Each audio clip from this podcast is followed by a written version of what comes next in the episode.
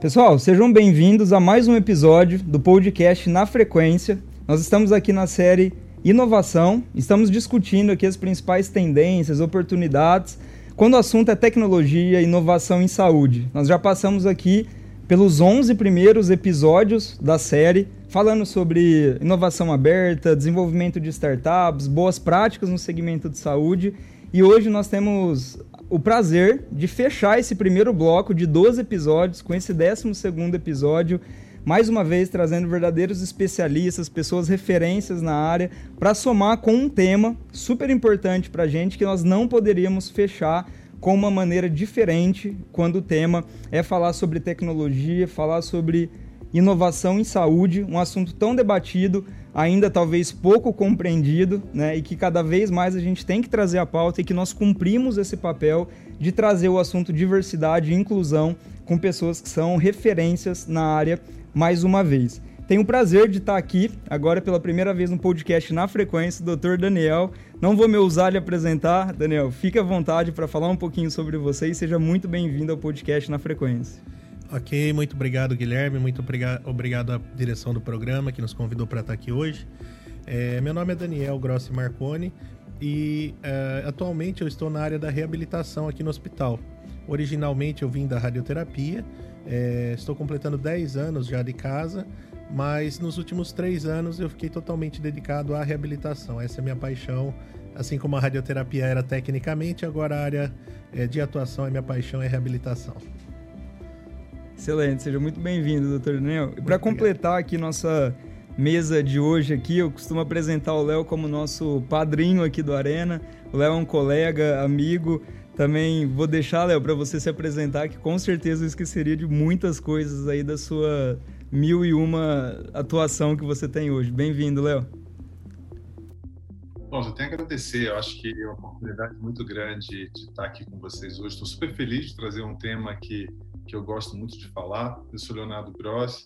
Atualmente eu lidero na América Latina soluções digitais na GE Healthcare, dentre outros papéis, desde participo do Conselho Consultivo de Saúde Digital da Organização Mundial de Saúde, participo também do Conselho Consultivo da Unicamp Ventures. É, sou muito apaixonado pela saúde, pela saúde de precisão é, e muito conectado ao ecossistema de inovação né, ao longo aí de 21 anos de carreira entre empreendedor de startup, intraempreendedor em grandes corporações. É, eu acho que a, a, diversidade e a inclusão sempre permeou aí os meus caminhos. Eu estou muito feliz de estar aqui hoje nesse podcast. Eu sei que tenho certeza que vai ser um super super bate-papo, um super brainstorming, como, como acontece em todos os podcasts do Arena Inovação. Obrigado por me convidar. Léo, obrigado mais uma vez. O Léo tem que ser estudado que o dia dele tem umas 30 horas, pelo menos, tenho certeza. Tá, tá em todas aí. Pessoal, para a gente começar aqui, queria voltar talvez do, do mais básico, né? Apesar é, do assunto estar, né, e, e, de forma muito genuína e verdadeira, sendo tão difundido, principalmente no meio da tecnologia, da inovação, é, talvez não precisaria ser assim, mas a gente tem que voltar né, na discussão no passo zero, assim, né? Queria conversa, é, começar com uma pergunta para o Léo, Léo. Se a gente pudesse começar é, delineando, né, o que que é, na verdade, falar de diversidade, falar é, sobre inclusão, né, principalmente nesse ecossistema que você está envolvido, que é a tecnologia e saúde, quando esses dois mundos se juntam. Bom, acho que antes de a gente falar sobre como eu defino é, a diversidade, sobretudo acho que a inovação, para a audiência aqui, que algumas que, para audiência que está nos ouvindo, eu quero começar dizendo que, que eu sou uma minoria preta com uma posição de liderança em uma das maiores empresas globais de tecnologia. A gente sabe hoje que a população preta corresponde a 54% da população brasileira, ou seja, não é a minoria, como se define a partir da realidade de alguns outros países, né, como os Estados Unidos, mas é a maioria brasileira. E eu acho importante comentar que eu não sou especialista no assunto, né, mas eu tenho uma vivência muito prática sobre sobre o tema. Eu faço parte aí da segunda geração da minha família que cursou nível superior, a primeira a ter pós-graduação. Eu tive muitos privilégios que me levaram a estar hoje aqui, a ter a oportunidade de estar aqui com vocês. Para mim já é um privilégio na minha casa, eu venho de, de um lar né, de uma mãe preta que foi também executivo de uma das maiores empresas globais de tecnologia, uma sobrevivente, né, que viveu obviamente uma realidade muito diferente da minha hoje, uma mulher preta em posição de liderança no Brasil, de background pobre. Então, vocês já podem imaginar como é que é a vida dela liderando um departamento de, de dezenas de pessoas, majoritariamente branca, nas décadas de 70 e 80. Então, acho que é importante trazer esse contexto é, eu tenho inúmeras experiências de, quando eu senti um pouco a falta do conceito de diversidade e inclusão, acho que, acho que é por isso que é importante trazer um pouco disso. Um dos exemplos mais sutis é quando as pessoas ainda se surpreendem por eu falar tão bem inglês ou, ou, ou lerem a minha bio. Isso ainda denota um pouco um certo viés estrutural entre o que eles estão vendo ali e o que eu represento. Então, falando um pouco sobre diversidade, eu gosto muito da, da frase do Obama, que diz que a diversidade é uma fonte de força. Não é caridade, não é a coisa certa a fazer, é a coisa inteligente a ser feita. Então, acho que, em poucas palavras, resume bem o que eu sinto em relação à diversidade. É sobre dar poder às pessoas, respeitando e valorizando o que as diferencia em termos de idade, de gênero, de, de etnia, religião, deficiência, identidade de gênero, educação e origem. E eu posso definir também a inclusão como talvez um esforço e práticas, vamos dizer, organizacionais em que diferentes grupos, indivíduos com diferentes origens são culturalmente e socialmente aceitos, né? bem bem-vindos. Então eu acho que que há uma certa confusão entre esses dois conceitos e para resumir eu diria que que enquanto a diversidade tem a ver com representatividade, a inclusão acho que está muito ligada a essa instauração de uma mudança de, de cultura e um comportamento em relação às pessoas diversas. Excelente, Léo. Que aula já para a gente começar aqui, né? E o Dr. Daniel que esteve, né, também à, frente, né, envolvido também com o comitê de diversidade, né, doutor, aqui dentro é, da nossa né, instituição aqui.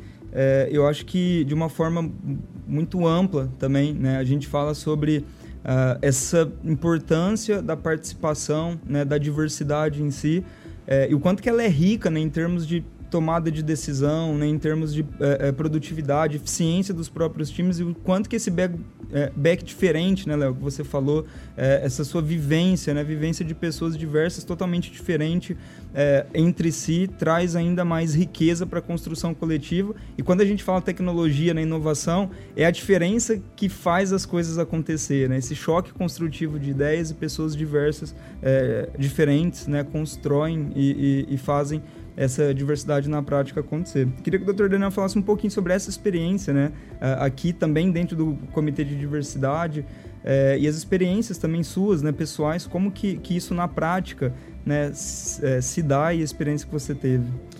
É, conversando um pouquinho sobre a minha experiência com aquilo que foi dito, é, eu também faço parte de um desses grupos, de uma dessas é, é, minorias aí da, da, diversidade que foi falada, né? A minha parte é com a deficiência física, né? Eu nasci eh, pessoalmente, né, com uma deficiência física e inclusive foi aquilo que me guiou a buscar o caminho aí do curso superior, assim como é, o Léo comentou, eu também venho de uma família que não tinha curso superior, meu avô era pedreiro, minha avó era, era babá, né? E foi o que me buscou, me levou a buscar isso. Então eu acabei me formando médico, tive a minha área de formação na radioterapia e hoje atuo na reabilitação. No grupo de diversidade aqui do hospital, eu fiz questão de fazer parte justamente porque é, essa representatividade é, que é, foi falada como sinônimo da diversidade, né? Ela é um pouquinho diferente da inclusão, como realmente é, o conceito é, foi levantado. A inclusão, ela faz parte de uma iniciativa é, das pessoas, mas também de uma conscientização da sociedade, né? não apenas dos grupos minoritários, mas uh, de toda a sociedade. Um exemplo disso é dentro da área da reabilitação, por exemplo, dentro da minha representatividade, é, antigamente usava-se o termo pessoa portadora de deficiência. Esse termo hoje está incorreto. Né? É, é, depois de uma convenção da ONU no início dos anos 2000, é, passou-se então a, a, ter uma denominação de pessoa com deficiência, porque a pessoa vem sempre antes da sua deficiência. Você não pode alcunhar alguém, né, colocar um, um, um rótulo nela. Você é portadora de uma doença, você, é, você coloca uma culpa nela, né? E quando você coloca é, o termo pessoa com deficiência, você está colocando o indivíduo à frente disso. Além disso, né, é, é, é, pessoa com deficiência, ela é definida também por uma relação com o meio. Quando eu coloco aquela pessoa ela é deficiente, eu coloco intrinsecamente nela toda a culpabilidade, toda a carga é, é, é, que existe em torno desse estigma.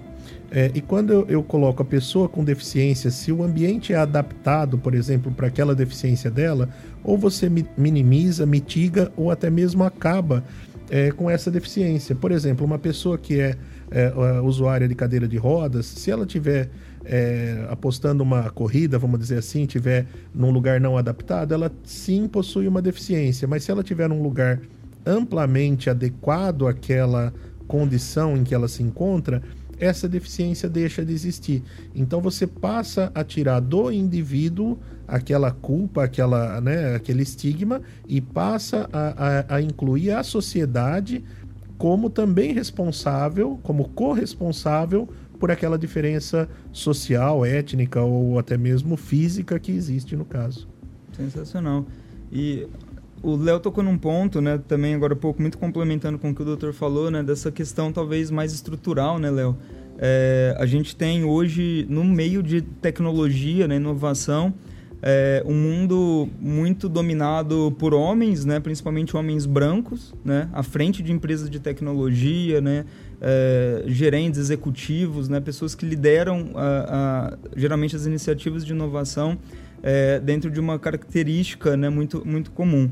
É, e quando a gente fala né, sobre essa necessidade das empresas né, se prepararem, estarem aptas né, a, a, a, colocar, como nós estamos colocando aqui, diversidade né, em pauta, é, a gente parece que volta lá no estágio zero, assim, né? A gente não precisa falar nem sobre legislação, nem sobre é, é, declaração dos, dos direitos humanos, né? Talvez é algo muito mais moral, né, do que algo que está escrito, né? Falar sobre as necessidades, é, sobre determinadas características que não são né, importantes para o trabalho, como por exemplo é cor, religião, né? É, em momento algum esses dois mundos se conversam, né? A, a, a característica, a aptidão da pessoa para o trabalho não tem nada a ver com a cor de pele dela, né? E quando a gente começa a falar é, sobre isso, parece que é um mundo totalmente à parte, né? Que grande parte das organizações ainda não pararam para pensar, né? E a gente vive hoje ainda uma uh, um grupo de uma minoria né, é, é, liderando né, essas organizações. Queria que você falasse um pouquinho, Léo, você que circula é, Brasil e mundo, né, frente às empresas de tecnologia na inovação dentro da área da saúde. O que, que você tem visto né, das empresas que é, se preparam para esse é, assunto, para lidar com esse tema? Né? Como que tem sido, é, talvez, as melhores práticas ou as grandes barreiras é, é, que estão sendo trabalhadas com essas empresas hoje? Bom, Guilherme, eu fico muito feliz até de você trazer esse, esse tema, né? Acho que tão importante vir do seu lugar de fala, né, e trazer de uma forma tão consciente, tão é, consistente, né. Acho que eu queria falar um pouco sobre esses desafios, né, porque que a gente tem que voltar duas casas para trás antes de falar. Acho que o primeiro desafio que eu trago é que a gente precisa reconhecer que a diversidade vem de fora e vem de dentro. Então é hora, acho que um pouco da gente ir da superfície dessa discussão, que normalmente a gente as, as conversas normalmente são muito rasas, é, e realmente entender que a diversidade de que precisamos não é uma foto com todas as raças, idades e gêneros representadas. A foto bonita no LinkedIn da empresa muitas das vezes não reflete a realidade dentro dela, tá? Então, acho que primeiro a gente precisa sair dessa superficialidade entender que diversidade é lucrativo. Então, por exemplo, de acordo com a pesquisa da Locomotiva, a população preta, por exemplo, que é o meu recorte aqui, movimenta em, em renda própria mais de 1,7 trilhão ao ano. Então, pessoal, eu falo da, da população preta, mas é, a diversidade não resume a um ou dois grupos étnicos, étnicos, né? Acho que a gente precisa ter todos na mesa, na mesma mesa. Desafio número dois: valorizar o diferente potencializar a cultura dentro da empresa, que o ser diferente, aos olhos da maioria, pode ser um dos ativos mais importantes da empresa. Vou contar uma, uma historinha só para ilustrar isso. Tá? Um, um, tempo atrás, um, um amigo teve uma, uma conversa com o CEO da empresa dele. Eles estavam conversando sobre comportamentos, crenças e, e, e atitudes que, que esse meu amigo estava trazendo aí para a empresa. Né? Estavam conversando sobre se ele se encaixava na empresa, se ele se, ele se parecia mais ou menos com, com, com todo mundo, essas comparações. Eles concordaram que ele era menos parecido. O, o CEO daquela empresa disse que foi difícil, inclusive, para ele admitir isso. Né? Também foi difícil para que esse meu amigo admitisse isso. Esse foi o momento em que ficou claro para esse meu amigo que a diversidade e a inclusão são tanto sobre as diferenças internas quanto as diferenças externas, aquilo que as pessoas veem. Então, acho que depois de uma, de uma longa pausa, né, o CEO olhou para ele e disse, e disse, três palavras que, que acho que mudou a vida desse meu amigo para sempre. Continue sendo diferente. É, e aí eu acho que o desafio maior é fazer com que as pessoas diferentes da maioria sintam que as coisas que se, que se fazem realmente ser diferentes são aceitáveis e até mesmo encorajadas no trabalho. Isso é profundamente transformador, humanizador e acho que aprofunda a confiança em expressar né, o meu eu autêntico no trabalho. Acho que a gente precisa sair da superficialidade e trazer as conversas com essa nitidez e valorizar o que é diferente. E que talento que poderia ter sido perdido, né, Léo? Se essa decisão, se esse diálogo ele fosse diferente, né?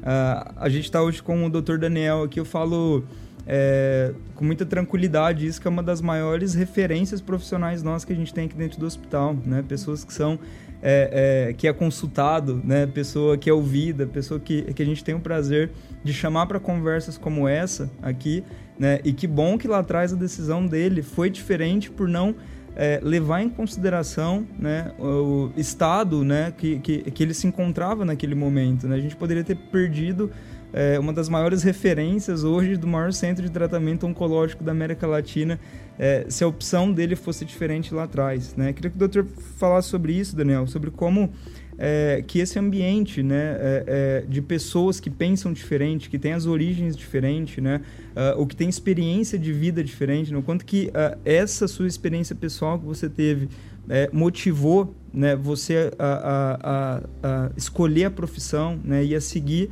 é, essa área por paixão. Né, você começou em uma área por, é, por profissão e agora você tem uma segue a sua seu coração, né? Você até falou isso recentemente é, como que esse ambiente diverso né, e diferente de pessoas que pensam diferente deixa ainda mais rico é, um time de trabalho, um local de trabalho? É, isso mesmo, Guilherme. As pessoas dizem, né, no senso comum por aí, que se conhece uma árvore pelos frutos que ela dá, né? E se os frutos são bons, a árvore é boa. E aprofundar, aprofundando aí um pouquinho na questão, como o Léo disse, é, que nós somos também um produto do meio, a árvore também é um produto do meio, né? Ela é uma sementinha, ela tem a sua genética, ela tem a sua aptidão, o seu potencial, mas o meio exerce uma influência muito grande e é por isso que nós, enquanto cidadãos, enquanto sociedade, eh, temos que nos entender como elos dessa corrente e como parte desse meio ambiente para as outras árvorezinhas que estão ali ao redor. É, as mudanças elas são comuns na vida. Eu me formei para uma área, como você disse, é, migrei para outra, é, mas fazendo até a mesma analogia aí da árvore, né? As raízes são as mesmas. Quando eu tive que tomar essa decisão, eu tive que buscar dentro do meu eu interior, dentro da minha é, é da minha própria alma, da minha filosofia. É, imagine, né? Eu, eu tinha é, me formado aí como um radio-oncologista, tinha feito sete anos já aqui dentro, meu doutorado nessa área, estava como coordenador como você disse aí, do maior departamento de radioterapia da América Latina e apenas aos 34, 35 anos aí. E aí, de repente, surgiu essa oportunidade que, na verdade, eu não tinha conhecimento algum. E eu falei: será que eu deixo a minha área? Será que eu deixo? Eu estudei tanto na vida para chegar até aqui e de repente eu coloco tudo a perder. Então, olhando para dentro de mim, eu pude entender que o sentimento, a raiz da minha árvore, o que tinha me levado a ser médico, a fazer uma residência, me tornar radioncologista, era a vontade de ajudar pessoas, era a vontade de ajudar o meu semelhante. E eu entendi que o poder de uma caneta, muitas vezes, ela é tão potente ou mais que o de um estetoscópio, né? E então eu, há três anos que eu não atendo mais paciente, mas a minha atuação ela acaba uh, me levando às minhas origens, ao meu sentimento primordial de ajudar as pessoas hoje através de uma maneira um pouquinho diferente. E se amanhã tiver que migrar, não há nenhum problema com isso. Como disse o Léo, a diversidade é importante. Se, eh, ter experiências inovadoras, experiências diferentes, eh, são enriquecedoras, né? Uhum. E você é um empreendedor por natureza, né, doutor Daniel? Assim, começando novos projetos, começando novas iniciativas e levando consigo aí todo agora um grupo é, de pessoas provando né, a, a, viabilidade, o potencial que o pensar diferente, né, na verdade, faz parte da natureza humana. Né? E como o Léo diz, é, continue diferente, né? mantenha-se diferente. Né? Eu acho que é na diferença que a gente soma. Léo, você está super envolvido aí na, na comunidade de startups, atende empreendedores, mentora mil e uma startups aí o tempo todo. É, como que você tem visto esse tema, né, quando a gente fala especificamente no grupo na startups, assim, né, nesse, nesse, nessa vertical especificamente é, de empreendedores de startups? A gente acaba tendo a tendência né, de ter é, buscar co-founders, fundadores, sócios ali, muito no nosso meio de convivência, né? E geralmente o nosso meio, né, ele representa muito é, quem nós somos mesmo, né? Muito pessoas iguais como nós, né? É, como que você tem abordado esse tema que eu sei que você é super é, é, pega super forte nesse ponto com os empreendedores, né? De é, saia do seu meio, né? Busque pessoas diferentes para empreender com você, né? Busque pessoas com é, é, momentos de vida diferentes, com experiências de vida diferentes. mas talvez a provocação é o quanto que isso está sendo aceito hoje, né? O quanto que as pessoas olham para esse diferente com o nariz torto ainda, né? Uhum. Gosto muito de falar sobre, sobre essa, o quão, o quão é, benéfico é a diversidade nos negócios. Se a gente quiser construir, acho que negócios melhores, né, com melhores resultados, a gente precisa de pessoas que nos primeiro assim, que nos desafia a pensar de maneira diferente falo muito sobre isso, né? que nos forcem, por exemplo, a considerar novas perspectivas, ângulos, nos leve a, lugares desconfortáveis e novos. A inovação passa por aí, né, pessoal? Né? Acho que apareçam aí de, de maneiras que, que nos forcem a reconsiderar os estereótipos, né? que compartilhem de crenças divergentes, e acho que de alguma forma que nos faça pensar duas vezes sobre o que pode ser apenas uma crença enviesada sobre alguma coisa. Eu acho que a diversidade que, que, que a gente precisa é aquela que nos capacita a usar nossas diferenças a criar algo melhor juntos. Só para dar uma ideia para vocês, no estudo da McKinsey, quando, quando a gente olha os resultados financeiros, um estudo publicado em 2015, é, por que a diversidade é importante empresas com diversidade de gênero e, e, e étnica tendem a ter uma performance financeira 25% acima da média. Então a gente está falando do maior ganho financeiro para as empresas também. Eu quero trazer um case, acho conectado um pouco com, com as health techs, especialmente porque eu sei que tem, tem muito empreendedor de health tech aqui nos ouvindo. O NHS, que é o Sistema Nacional de Saúde do Reino Unido, ele acredita que incentivar a diversidade no NHS não, não é simplesmente uma questão de inclusão, é uma questão de segurança do paciente.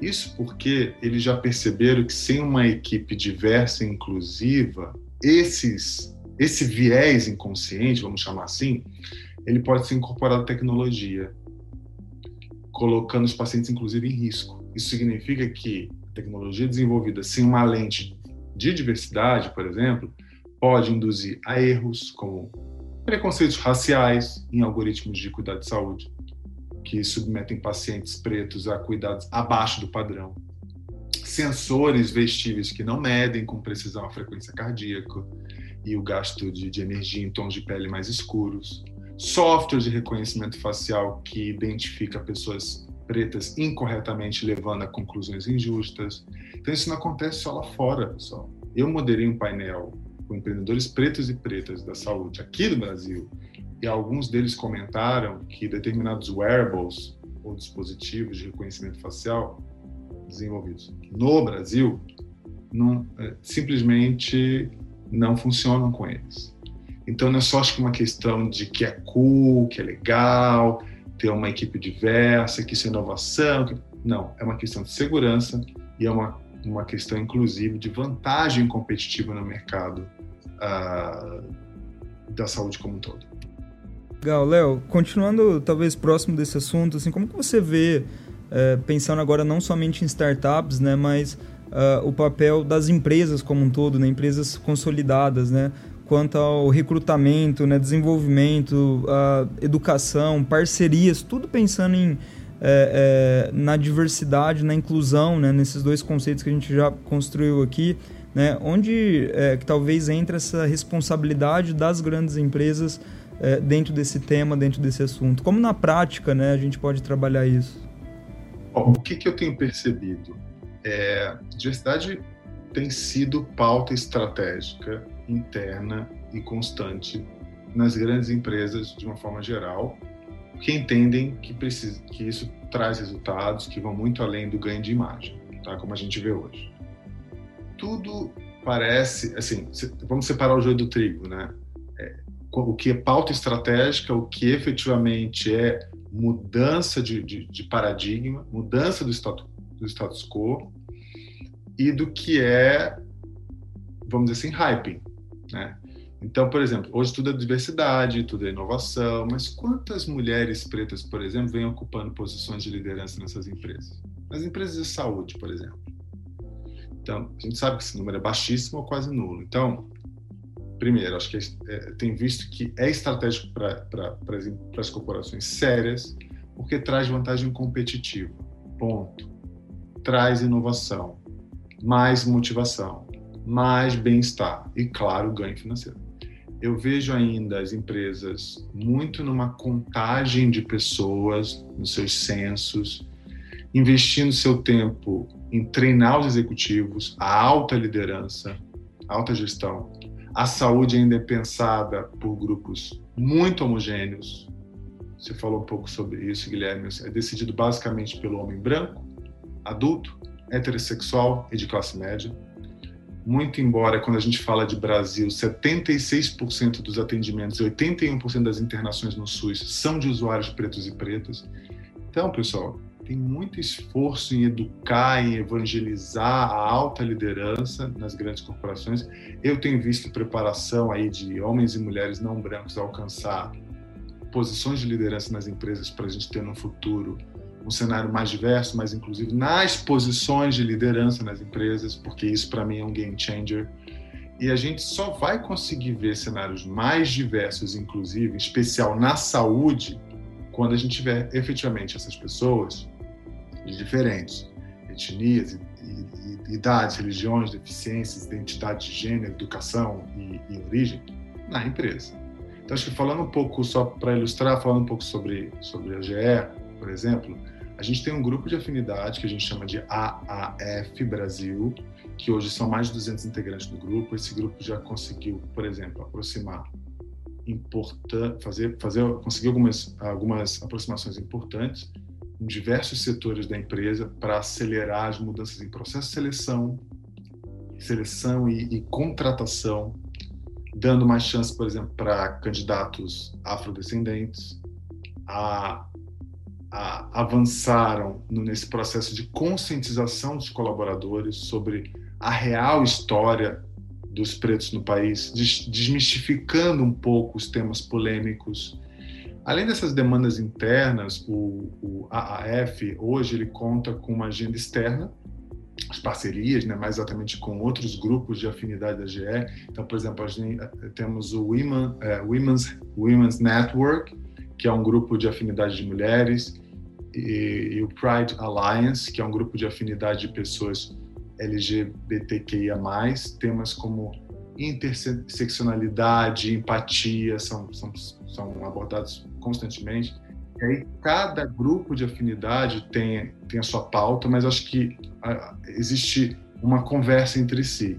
Então a gente consegue, por exemplo, resolver questões comuns, que acho que é muito importante essa aproximação, de uma forma mais assertiva e para acelerar esse processo de inclusão e, e, diversidade. E acho que, de certa forma, as grandes corporações elas caminham para esse, esse, é, esse direcionamento. Excelente, Léo. E pensando especificamente aí na, no papel, né, não corporativo, né, institucional, mas pensando no papel é, dos líderes em si, né, doutor Daniel? Qual que, é, como que você vê né, isso acontecendo, né, e talvez até de forma transversal, como que o comitê de diversidade né, tem esse papel dentro das instituições de trabalhar é, nas lideranças, né, nos líderes como um todo, né, tanto uh, no alto executivo, né, quanto nas lideranças intermediárias, esse é, essa mentalidade né, do poder da inclusão, como o Léo falou aí, que não é só um termo hype, não deve ser tratado como um termo hype, né? E sim uh, algo muito mais profundo que isso, né? E que de fato é, existe, né? Como talvez consequência positiva de tudo isso também é, esse impacto financeiro gerado diretamente dentro, dentro das instituições, né?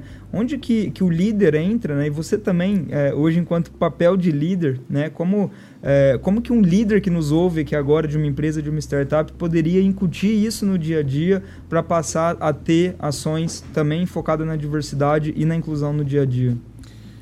É, Guilherme, eu acredito que uh, a, a real é, competência da liderança ela vai vir quando houver realmente uma representatividade nas camadas é, mais básicas, vamos dizer assim, é, de toda essa heterogeneidade que nós estamos conversando, seja ela uma representatividade de sexo, de gênero, é, de cor, de camada social.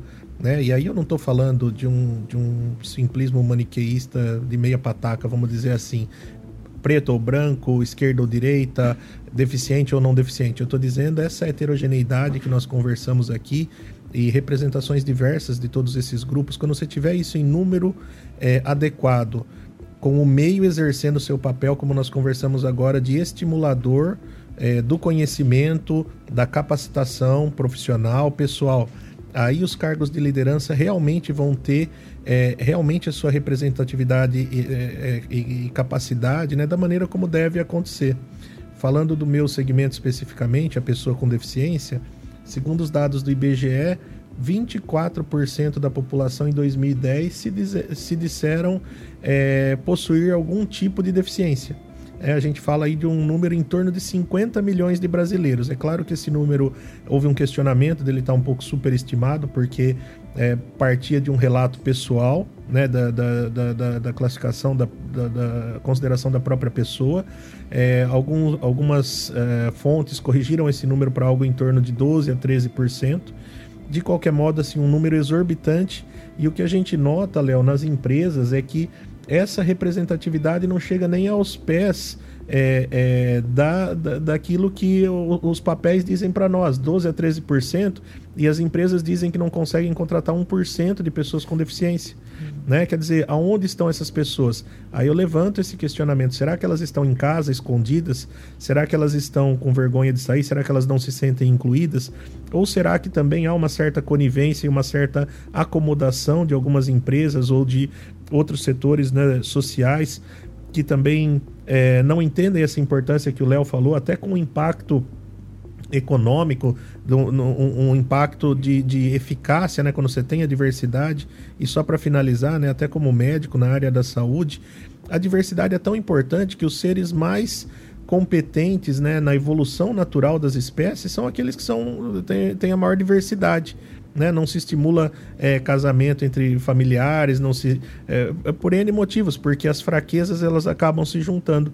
Tendo toda essa variabilidade, a gente torna indivíduos mais fortes e puxando isso para o contexto social, tendo indivíduos representativos, pensando no cosmos como um todo, eu entendo que o cosmos acaba ficando também mais forte quando a gente tem essa variabilidade aí da, da, das pessoas, né? Excelente, doutor. E temos uma jornada, acho que longa, né, Léo, ainda pela frente. É, mas que bom que a gente tem pessoas como vocês, né, como nós aqui, é, que, como eu disse, né, não olha, é, não fala desse assunto por legislação ou por declaração ou por texto algum, né? Fala isso é, de uma forma genuína, moral, ética, né? É, de uma forma super empática, né? Para colocar de fato é, esse poder da diversidade, né? É, do pensar diferente, do ser diferente, como o Léo falou, é, como um fato natural, né? E o quanto que isso é natural, né? E principalmente nesse nosso ambiente que a gente está falando especificamente de trabalho, né? É, de tecnologia, da inovação em saúde, né? O quanto que essas características é, elas são é, mínimas, né? O quanto que elas não são importantes para o trabalho exercido, né? E que tomara que esse assunto com cada vez mais propriedade, né, como nós estamos fazendo aqui com vocês, possa ser debatido, discutido e que em determinado momento é, isso se torne tão natural, né, quanto é respirar para a gente, né? Quando a gente trabalhar com pessoas diversas, é, diferentes de forma de pensamento e origens e tudo mais diferente, seja de fato é, é, algo normal e natural, né? Doutor, queria para a gente finalizar, o papo bom passa rápido aqui, né? Infelizmente a gente já está chegando no, no, no, fim do nosso tempo aqui. Finalizar com uma mensagem para os empreendedores, gestores de saúde que nos ouvem também, né? Profissionais de saúde, é, sobre esse tema aqui. Qual que é a mensagem do doutor Daniel para a gente finalizar esse papo?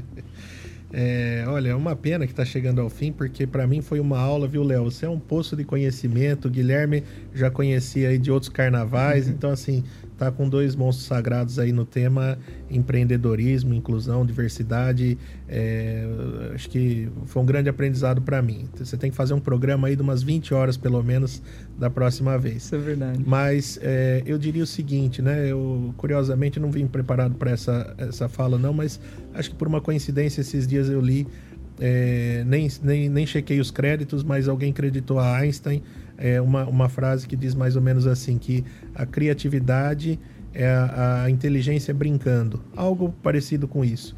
E ser empreendedor é ter um pouquinho de criatividade, é deixar isso aflorar. Né?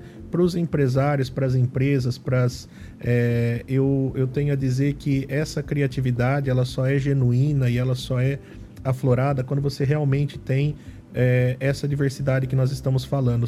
Uma única verdade, uma única maneira de ver as coisas é, nunca é a mais correta, nunca é a mais completa, eu diria. Então, ter segmentos diferentes re representando na base e nos cargos de liderança vão trazer às empresas essa criatividade que, sem dúvida nenhuma, em algum momento vai ser essencial para a sobrevivência delas dentro da, da, da, do mercado.